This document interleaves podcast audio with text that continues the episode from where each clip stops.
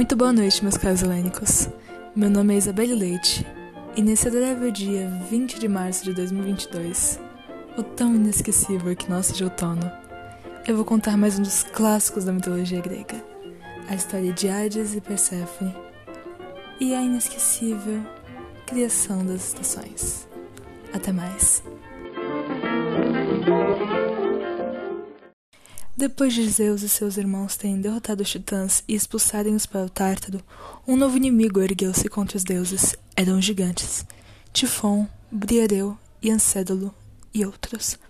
Alguns deles tinham sem braços, outros respiravam fogo. Afinal, todos foram vencidos e enterrados vivos no Monte Etna, onde alguns continuavam a lutar para se libertar, sacudindo toda a ilha com os terremotos. Sua respiração certa através da montanha e é o que os homens chamam de erupção vulcânica.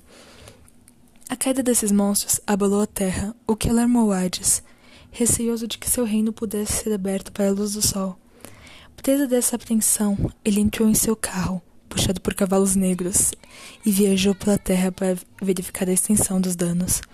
Enquanto se achava empenhado nessa, nessa missão, Afrodite, que estava sentada no Monte Édes, brincando com seu filho Eros, olhou e, olhou e disse: Meu filho, toma as tuas setas e vence, que vence todos, menos Zeus, e crava nelas no peito daquele sombrio monarca que governa o reino do Tártaro. Por que deverá ele sozinho escapar? Aproveita a oportunidade para ampliar o teu e o meu domínio. Não vês que mesmo no céu alguns desprezam nosso poder?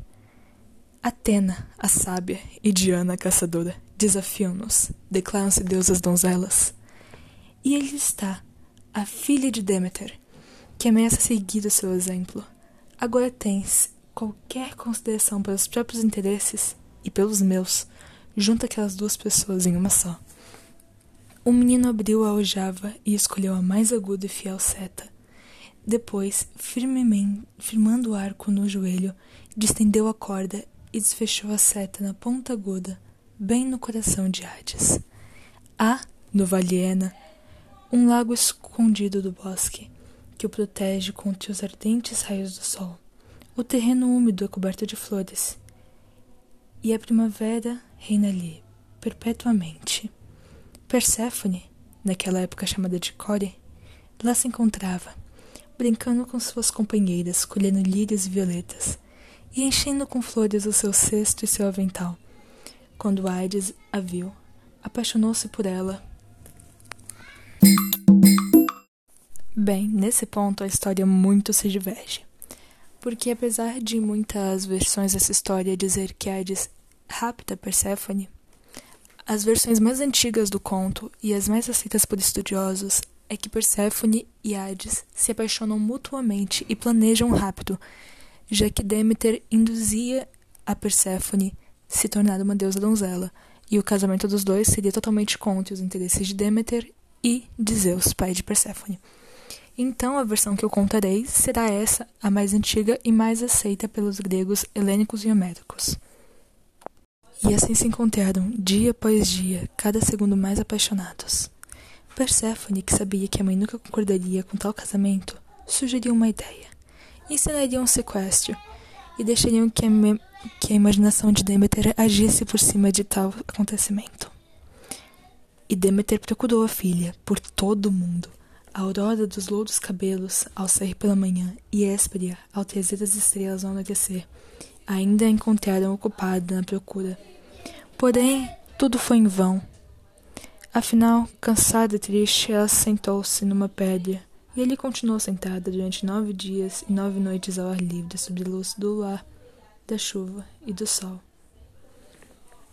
Porém, Cedes continuou a, a procurar sua filha, passando de terra em terra e atravessando os mares até os rios, até voltar para Sicília, de onde partirá. E ficou em pé na margem do rio Ciano, onde Hades abrirá uma passagem para os seus domínios. A ninfa do lago teria lhe contado tudo para a deusa, tudo que testemunhará, se não fosse pelo medo de Perséfone. Assim, apenas se aventurou em pegar as guirlandas que, por, que Perséfone deixará cair em sua fuga e fazê-la descer pela correnteza do rio até junto da deusa. Vendo-a, Demeter não teve mais dúvidas sobre a perda da filha. mas ainda não conhecia a causa e lançou a culpa sobre a terra inocente. Ingrato solo, tornai infértil, tornei fértil cobri as ervas de grão nutridos. Não mais aproveitarás de meu favor, exclamou. Então o gado morreu, o arado quebrou-se, no suco nas sementes não germinaram. Não houve sol, houve chuva em demasia. As árvores derrubaram as sementes, somente mediavam os cardos e as sardas. Ao ver isso, a fronte aleitosa intercedeu pela terra. Não culpaias a terra, deusa, exclamou. Ela se abriu de má vontade para dar passagem à tua filha.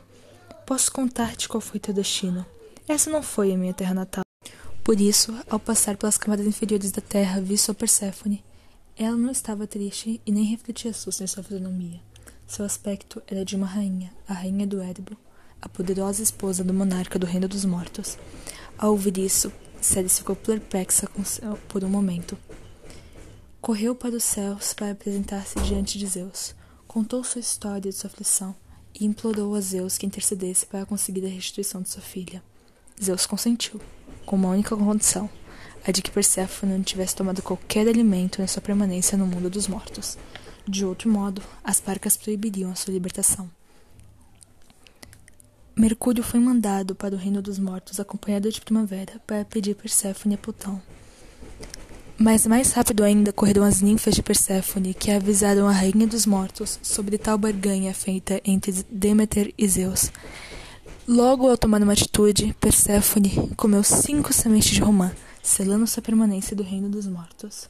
Não satisfeita com tal decisão, Deméter propôs um novo acordo pelo qual Perséfone passaria metade do tempo com sua mãe e o restante com seu marido no reino dos mortos. Selado esse acordo, surgiram as quatro estações: verão e primavera, quando Perséfone ficava ao lado de sua mãe, Deméter, e voltava a ser Core, e inverno e outono, quando ela se tornava rainha dos mortos, a eterna deusa Perséfone. Esse dia, epídico de outono, é marcado pelo momento em que Perséfone come sua semente de romance e sua permanência no reino dos mortos. Bem, obrigada por ter ouvido até aqui e tenha um ótimo restante de noite. Bom outono.